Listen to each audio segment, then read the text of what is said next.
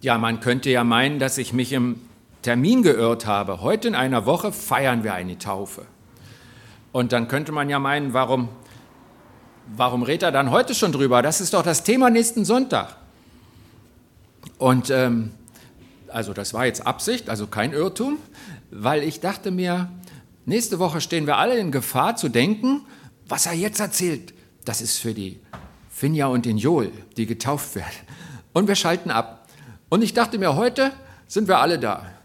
Und deswegen bereiten wir heute die Taufe vor und überlegen uns, ob das vielleicht nicht, also ich bin davon überzeugt, das ist ein Thema, was zu den Fundamenten des Glaubens gehört und viel wichtiger ist, als dass man einmal im Leben da draußen ein großes Event macht. Und deswegen denken wir heute über Taufe nach und nicht so sehr mit dem Fokus, was ist nächste Woche, sondern was ist Taufe in meinem Leben? Ist meine Taufe wichtig gewesen? Ist sie es noch? Brauche ich überhaupt eine?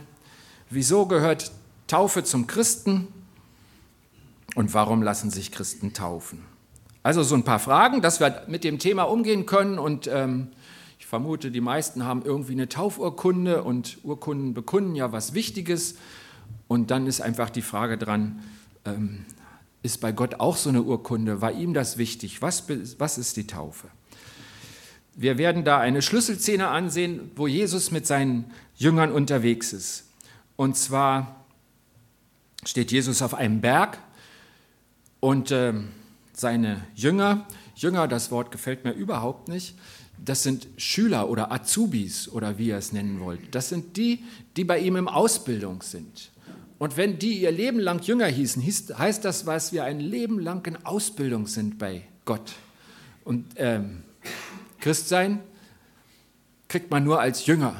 Und das Wort ist irgendwie so ein Spezialwort, da denkt man an diese Leute in den langen Gewändern, die alles zu Fuß machen. Aber ähm, setz doch da mal Azubi ein. Und dann weißt du, was Christsein ist. Dass du dein Leben lang Auszubildender bist bei Jesus.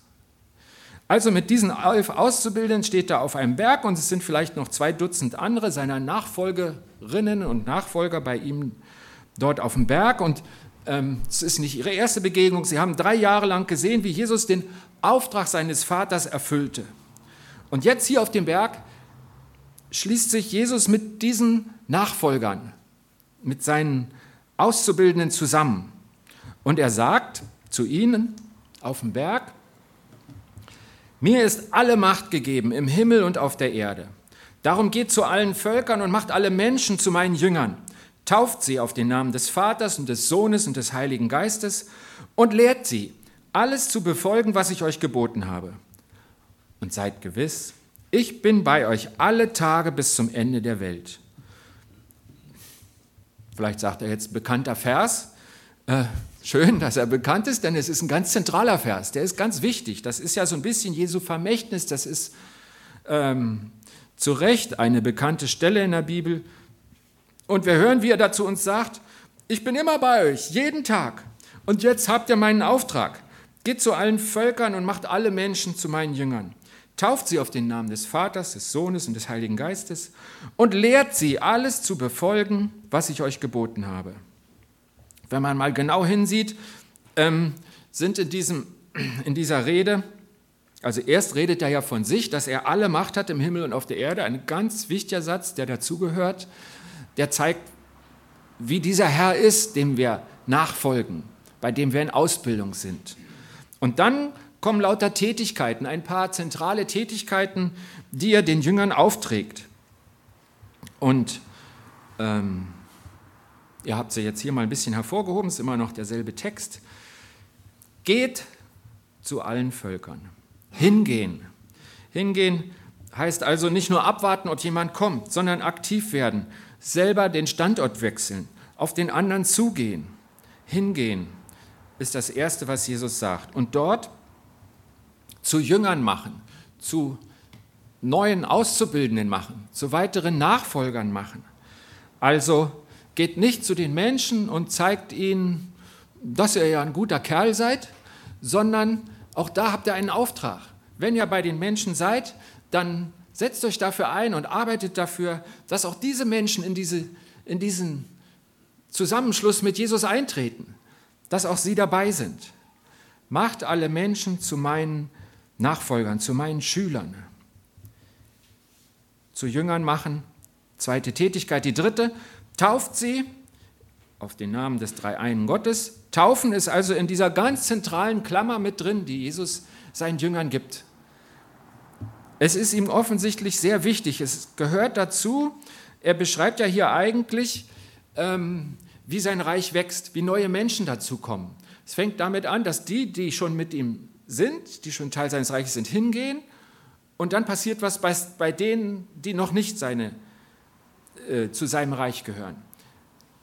Die erleben, dass das Reich zu ihnen kommt. Sie werden zu Jüngern gemacht. Sie werden getauft und sie werden gelehrt. Dreimal passiv, wie man reinkommt. Das ist ganz typisch, weil die Hauptaktion geschieht nicht in dem, der zu Gott kommt. Er kann gar nicht viel bringen außer sich selbst, sondern es kommt zu ihm. Es kommt zu ihm. Alles Wichtige kommt zu ihm. Zu ihm kommt die Botschaft, weil Gott Botschafter hat. Zu ihm kommt die Taufe. Es gibt überhaupt kein Beispiel in der Bibel, wo sich jemand selber tauft. Das ist einfach gegen, gegen die Art, wie Gott uns Menschen anrührt. Er macht den ersten Schritt. Er kommt zu uns, er handelt. Und er lehrt uns, was falsch und richtig ist. Und da baut er die ein, die schon mit ihm unterwegs sind. Sie sollen diese Lehre übernehmen, alles, was sie selber von Jesus gehört hat. Die Lehre geht nicht von denen aus, die schon mit Jesus leben, von den Christen, sondern von Jesus selbst. Ich habe es euch geboten, ich habe es festgehalten, von mir kommt die Norm, die Weisung. Und ihr gebt sie weiter. Die Leute sollen das empfangen, weil das so gut ist für sie. Und das also ist der Auftrag Gottes an jeden Christen. Dieser Auftrag, der gilt bis heute. Das war nicht der Spezialauftrag für zwei Dutzend Menschen auf einem Berg, die schon lange gestorben sind. Jesus sagt, ich bin immer bei euch, die ihr meinen Auftrag tut, jeden Tag. Er sagt, ich bin immer bei euch. Und wisst ihr, was die Leute auf dem Berg erlebt haben? Kurz danach war er weg. Also eigentlich das Gegenteil von dem, worauf sie sich gerade gefreut haben, worauf sie sich verlassen sollten. Hat Jesus gelogen? Hat er sich geirrt? Er wollte doch immer bei ihnen bleiben. Und die Jünger sind in einer ganz aufregenden Zeit. Sie merken, da ist noch was, was wir nicht verstanden haben. So einfach, der hat sich nicht aus dem Staub gemacht. Aber da fehlt noch was. Und wenige Tage später, 40 Tage später, gibt es ein Ereignis, wo er mit aller Macht wiederkommt. An Pfingsten. Die Jünger werden erfüllt mit dem Heiligen Geist. Und das hatte Jesus angekündigt. Er sagt, ich, ich sende den Tröster zu euch, der euch an alles erinnert, was ich gesagt habe. Und wenn wir wissen, wir sollen weitersagen, was Jesus uns gesagt hat, ist das ja wahnsinnig wichtig, dass Gott sagt, ich komme, der Heilige Geist ist ja Teil des Dreieinen Gottes, ich komme selbst in dich, um dich an das zu erinnern, was ich gesagt habe, weil du es ja weitersagen sollst. Mir ist es ganz wichtig, dass du die Sachen nicht vergessen hast, dass du sie weißt, dass du sie parat hast, damit sie weitergehen weil du, du bist nicht der Gründer einer neuen Religion, eines neuen Reiches. Du bist Teil meines Körpers, meiner Familie.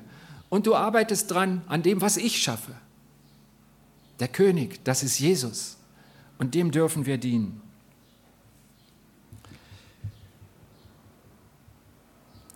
Und dann ist der Petrus da und er sagt weiter, was er von Jesus hat. An diesem Tag, von dem sie noch nicht wissen, dass er mal bei vielen Millionen Menschen Pfingsten heißt. Und die vielen Menschen hören die Worte von Petrus. Und als sie das hörten, den Text habt ihr hier schon, Apostelgeschichte berichtet davon, traf es sie mitten ins Herz. Und sie sagten zu Petrus und den übrigen Aposteln, was sollen wir tun, Brüder? Und Petrus antwortet zu ihnen, kehrt um und jeder von euch lasse sich auf den Namen Jesu Christi taufen zur Vergebung seiner Sünden, dann werdet ihr die Gabe des Heiligen Geistes empfangen. Merkt ihr, dass schon wieder alles drin steckt? Dieses persönlich zu Jesus sich wenden, was hier umkehren ist. Die Taufe steckt wieder ganz zentral mittendrin. Und dann, dass der Heilige Geist in jedem das wirkt, was Gott gefällt, was Gott haben möchte, das, was sein Reich fördert, was das Leben neu macht. So fängt das Christentum an. Gottes Wort, gesprochen durch einen seiner Nachfolger, hier war es Petrus, trifft die Hörer mitten ins Herz. Ich habe versucht, da so ein kleines Herz, das ist in dem Fall hellblau, ähm, unter den Text zu legen. Das ist typisch Heiliger Geist. Er trifft ins Herz.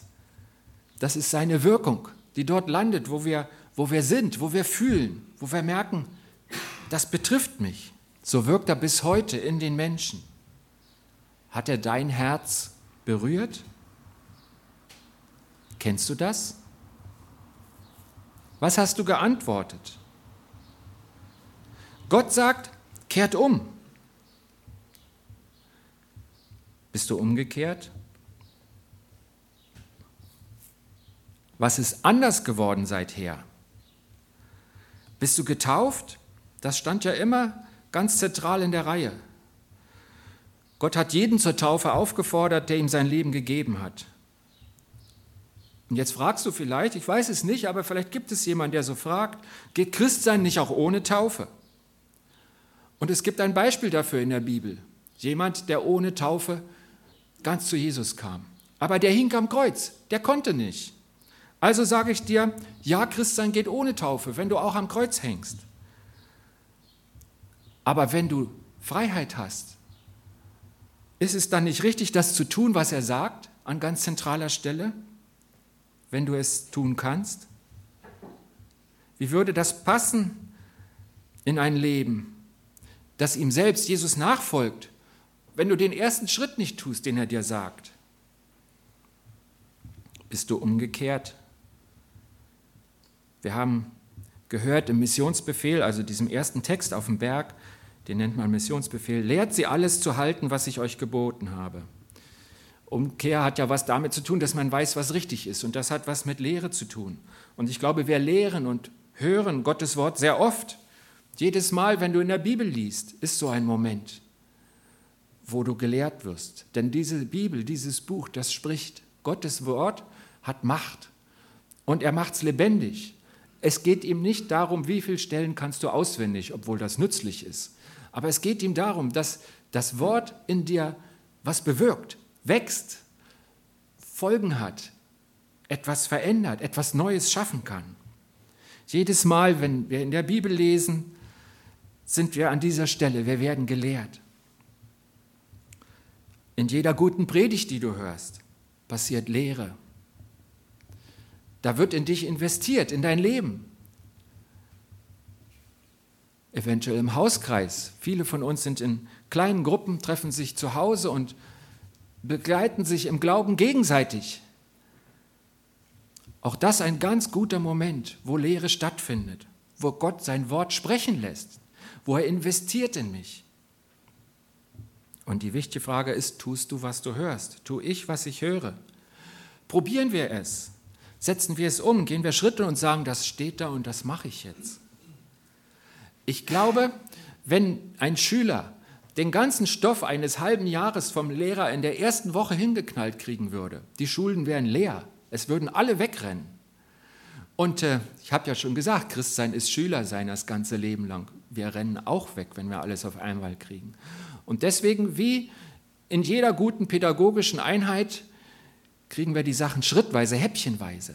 Und deswegen ist es so wichtig, wenn ich von Gott ein Wort empfange, dass ich es umsetze, dass ich es einsetze, dass ich darauf reagiere, damit es sich setzt, damit es nicht Theorie ist, aha, das will er eigentlich von mir, sondern ja, so lebe ich jetzt.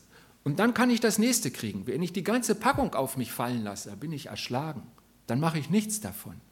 Und so Schritt für Schritt, wie es ein guter Pädagoge macht, macht es der allerbeste Pädagoge auch. Und das ist Gott. Tun wir, was wir hören? Und schaffst du das? Ist es jetzt irgendwie nicht wegen der Temperatur, sondern wegen der Worte schwer? Wie soll ich denn das machen? Und dazu gibt es einen Brief, der uns erhalten ist. Da hat der erfahrene Paulus seinem Nachfolger und Zögling Titus einen Brief geschrieben und darin können wir lesen, jetzt ganz viele Bibelstellen, weil ähm, es gut ist, wenn Gottes Wort direkt zu uns redet und wir jetzt miteinander das machen können, was Gott uns auch rät, nämlich miteinander in der Schrift zu gucken, ob es sich so verhält, ob es richtig ist.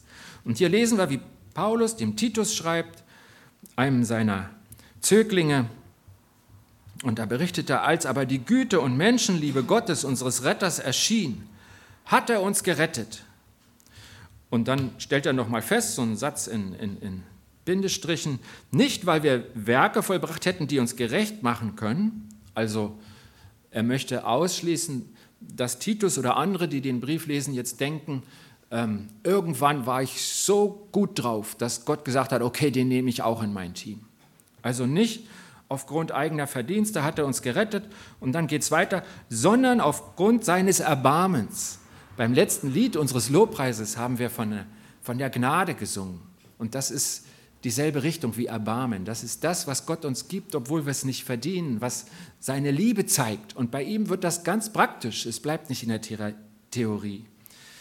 Er, er hat Erbarmen mit den Menschen und dann, dann rettet er die Menschen. So ist ja der Satzzusammenhang hier.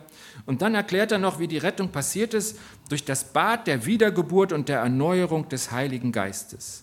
Das Bad der Wiedergeburt ist ein Bild für Taufe und er nennt wieder ganz zentrale Punkte, die Taufe und den Heiligen Geist, der uns erneuert.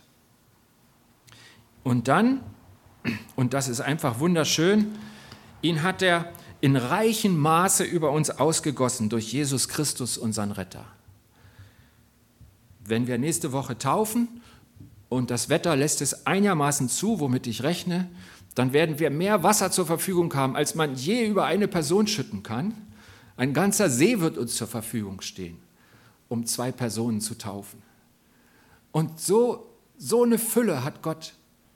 Er sagt, in reichem Maß ist über uns ausgegossen, diese Rettung, die Jesus uns bringt, die der Heilige Geist in uns zur Wirkung bringt und mit der er in uns lebendig ist.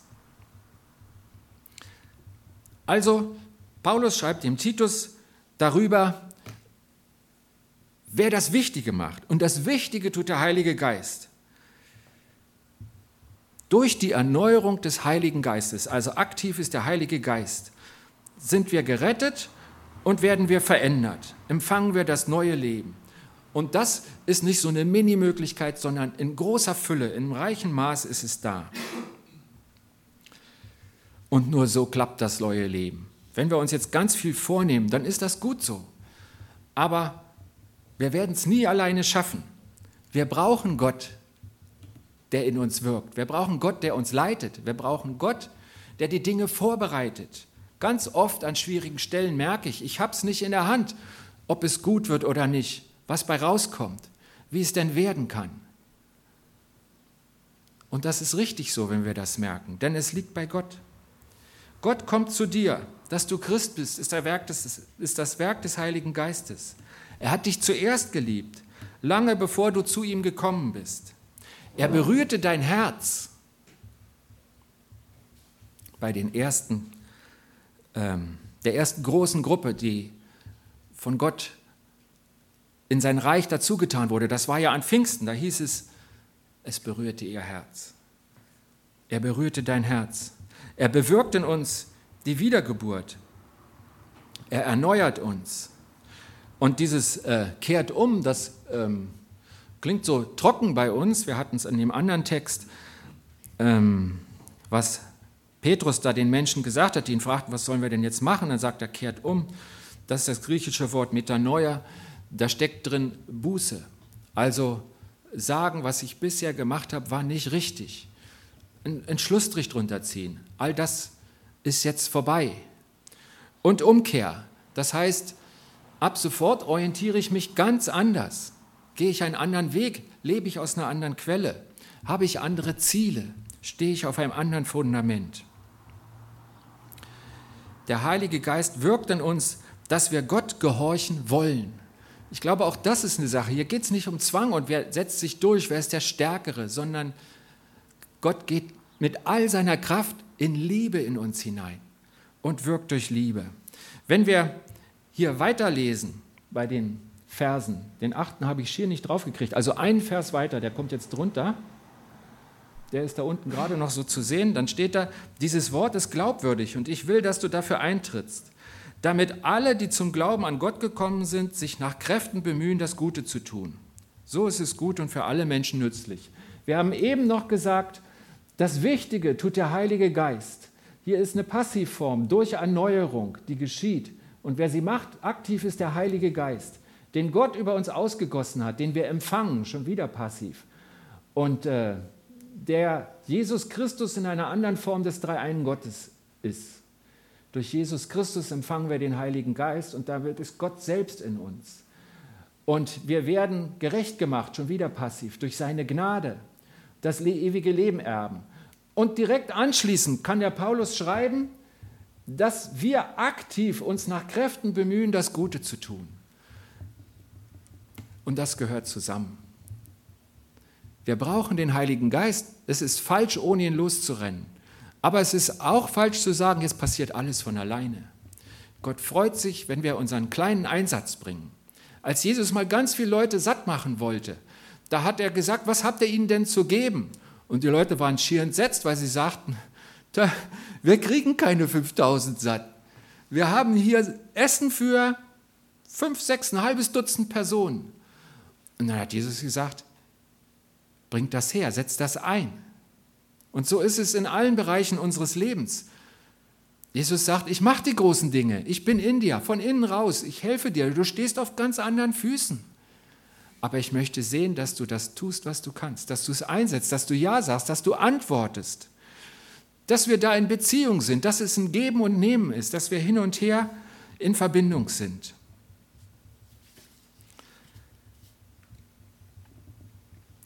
Paulus hat das mal für sich selber so genannt. Ich lebe nicht mehr selbst, sondern Christus lebt in mir.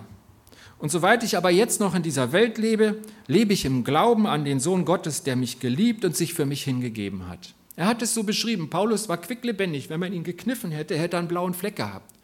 Aber er sagt, ich lebe gar nicht mehr, sondern der Heilige Geist in mir lebt. Und trotzdem war es Paulus, der beschlossen hat, ich laufe auf dieser langen Straße von Korinth nach. Wo sind sie danach hingelaufen? Weiß nicht mehr. Von Thessaloniki nach Korinth. So. Und ähm, so ist es eben bis heute. Was sollen wir heute tun mit dem Heiligen Geist in mir, bei mir, in seiner Fülle? Was sollen wir tun? Und Paulus sagt uns ein Wort, was jetzt auch wieder auf die Taufe weist, das steht im Römerbrief. Wisst ihr denn nicht, dass wir alle, die wir auf Christus getauft wurden, auf seinen Tod getauft worden sind? Wir wurden mit ihm begraben durch die Taufe in den Tod und wie Christus durch die Herrlichkeit des Vaters von den Toten auferweckt wurde, so sollen auch wir als neue Menschen leben. Er nimmt die Taufe auf als Symbolik, dieses neue Leben, diese Änderung, das völlig Neue, was in der Taufe so sichtbar zu sehen ist. Nicht? Also wenn Joel oder Finja nächste Woche unter Wasser sind, da sollten sie nicht so lange bleiben, weil da kann man nicht leben. Ja, das ist Tod. Unter Wasser ist der Tod. Aber da kommt man wieder raus in der Taufe. Und dann ist das neue Leben da. Nicht durch die Taufe, durch die Bekehrung. Aber die Taufe ist damit eng verbunden, und zwar von Gott selbst her, von der Schrift her. Er sagt, diese einmalige Handlung in deinem Leben, die steht ganz nah dran an diesem Neuen, was in dir beginnt. Mit der Taufe hast du bekannt, ich habe den Tod verdient. Mein Leben ist nicht zu reparieren. Ich brauche ein neues. Ich nehme Gottes Gnadengeschenk, sein Geschenk aus Gnade, das Wort hatten wir schon ein paar Mal, dieses neuen Lebens an. Ich will als Schüler, als Auszubildender, als Nachfolger Jesu leben, mein ganzes Leben lang. Das sagst du in der Taufe. Bist du getauft? Die Taufe ist ein Startsignal für so ein Leben mit Jesus, für diese Arbeit in seinem Auftrag. Bist du Teil vom Jesus-Team? Ist er bei dir durch den Heiligen Geist? Machst du mit bei seinem Auftrag? Wir erinnern uns diese Szene auf dem Berg, wo er sagt, geht zu allen Völkern und macht alle Menschen zu meinen Jüngern. Tauft sie auf den Namen des Vaters und des Sohnes und des Heiligen Geistes und lehrt sie alles zu befolgen, was ich euch geboten habe. Machst du mit bei seinem Auftrag? Ich sage es mal ganz deutlich, deine Taufe ist sinnlos, wenn du nicht mitarbeitest an seinem Werk. Wir hatten kürzlich eine Befragung unter unseren Mitgliedern und die wurde ausgewertet von einem ähm, Gemeindeinstitut, was das schon viele Jahre macht und schon sehr weit verbessert hat. Und dann haben wir so ein bisschen gesehen, was unter uns selbst Stärken und Schwächen sind und was für Werte auftauchen. Und hier könnt ihr jetzt gar nichts lesen, aber ich beweise euch, dass wir tatsächlich was gekriegt haben. Alles viel zu klein. Das hier sind die zehn höchsten Werte aus über 90 Antworten, die wir gegeben haben miteinander, die in unserer Gemeinde auftauchen. Und äh, er schreibt ja schon, hoch ist 65, das ist die obere Linie.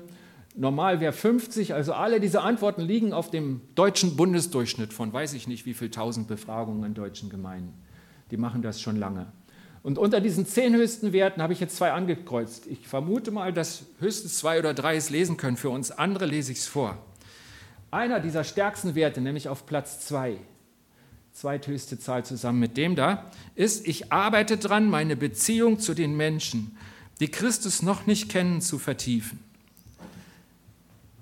Eine überdurchschnittliche Zahl von uns hat diesen Wert angegeben. Ich arbeite daran, meine Beziehung zu den Menschen, die Christus noch nicht kennen, zu vertiefen. Das finde ich total klasse. Das ist gut so, weil wir haben eben gemerkt, das ist unser Auftrag.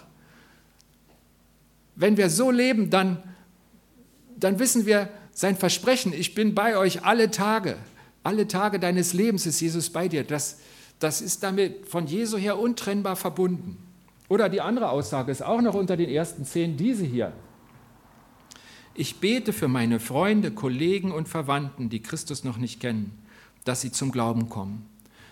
Ich bin sehr dankbar dafür, dass das Werte in unserer Gemeinde sind. Andere Sachen schneiden nicht so gut ab. Wir sind dran, daran zu arbeiten und es durchzusehen, damit wir als Gemeinde wachsen. Nicht nur der Einzelne kann wachsen, auch die Gemeinde. Und ich freue mich auf diesen Weg und diese Hilfe über so ein Werkzeug.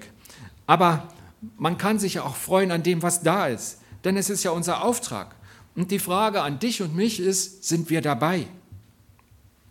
Wir versuchen hier in der Gemeinde, ich habe noch mal die letzte Folie, wir versuchen hier in der Gemeinde das zusammen umzusetzen. Und das ist gut, es zusammen umzusetzen, denn Jesus wusste von Anfang an, dass dieses neue Leben zusammen leichter ist. Deswegen hat Gott von Anfang an Gemeinden gebaut, weil er sagte, da gelingt euch das was ich euch aufgetragen habe.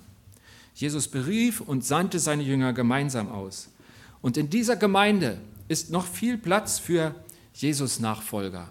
Dass er so viele freie Plätze sieht, war jetzt nicht eingebaut und die anderen hören heimlich draußen zu, damit es offensichtlich wird, sondern weil es heute zwei größere Parallelveranstaltungen gibt. Also wer sich wundert, dass heute so wenig da sind, heute wird eine neue Oberin im Mutterhaus in Lachen eingesetzt, wo einige von uns sind. Mit diesem Haus sind wir geistlich schon sehr lange verbunden. Und äh, für dort ist es ein Höhepunkt, da sind einige von hier. Und außerdem gibt es eine größere Familienfeier von jemandem, der unserer Gemeinde sehr nahe ist. Dadurch haben wir jetzt bei dieser heißen Luft mehr Platz in diesem Raum und unterstützen diese Aussage, dass in dieser Gemeinde noch ganz viel Platz ist für Leute, die auch als Azubi von Jesus unterwegs sein wollen. Lasst uns gemeinsam an seinem Auftrag arbeiten. Und die Taufe nächste Woche, das ist ein ganz toller Moment in dem Leben von zwei jungen Menschen. Aber die erinnert mich auch an meine und an deine Taufe. Du bist getauft, dann lebe wie ein Getaufter. Und tust du es, dann freue dich, denn du bist nahe bei ihm, der das total fest versprochen hat, der das zusammengebunden hat. Er sagt, ihr lebt in meinem Auftrag und ich bin bei euch alle Tage. Die Freude an dem ist unsere Stärke, der uns das versprochen hat die Freude an Jesus. Der Friedefürst, der Wunderrat, der Gottheld, der Immanuel, alles Namen von Jesus, der das versprochen hat. Immanuel bedeutet, Gott ist mit uns. Er hat sich im Namen festgelegt, dass er das tut. Ist immerzu bei dir und bei mir. Ein Grund zur Freude. Taufe ist ein Freudenfest, aber nur ein, ein Startpunkt, ein, ein Fokus auf etwas, was das ganze Leben gilt. Und deswegen freue ich mich auf das Fest nächste Woche. Es ist ein Fest für uns alle, nicht für zwei Leute oder zwei Familien, weil es uns daran erinnert, was die Basis des Lebens als Christen ist, die Verbindung mit Jesus. Amen. Herr Jesus, ich danke dir dafür, dass du uns zuerst geliebt hast, dass du alles eingesetzt hast, dass du auch klare Richtlinien gegeben hast. Nicht gesagt hast, schaut mal, wie ihr es hinkriegt, sondern gesagt hast, passt auf, ich gebe euch hier einen, Masterplan. Ich habe einen Auftrag für euch. Und dieser Auftrag, in dem steckt Leben. Wenn er ihn erfüllt, dann lebe ich in euch. Dann empfangt ihr das Leben. Dann empfangt ihr Segen. Dann seid ihr auf dem guten Weg. Und wenn ihr es nicht erfüllt, dann fehlt euch was. Weil so ist Christsein nie gedacht gewesen. Du hast klare Worte für uns, Jesus, und ich danke dir für klare Worte. Und ich danke dir, dass in jedem deiner Worte die Liebe steckt. Du wirst uns nie was befehlen, was nicht auf, vom Ergebnis her gut für uns ist. Und ich danke dir, dass deine Liebe die Grundlage all deines Handelns ist. Dein Erbarmen, deine Gnade sind aus deiner Liebe gespeist. Und aus Liebe hast du uns gerettet. Aus Liebe hast du uns einen guten Weg gezeigt, der unserem Leben Sinn gibt, der unserem Leben Ziel gibt. Und deine Liebe hast du in die Gemeinde gegossen, damit wir in dir verbunden sind. Ich danke dir, dass ich Christ sein darf in diesem Sinne. Ich danke dir für alle Christen in diesem Saal und dass wir gemeinsam unterwegs sind. Amen.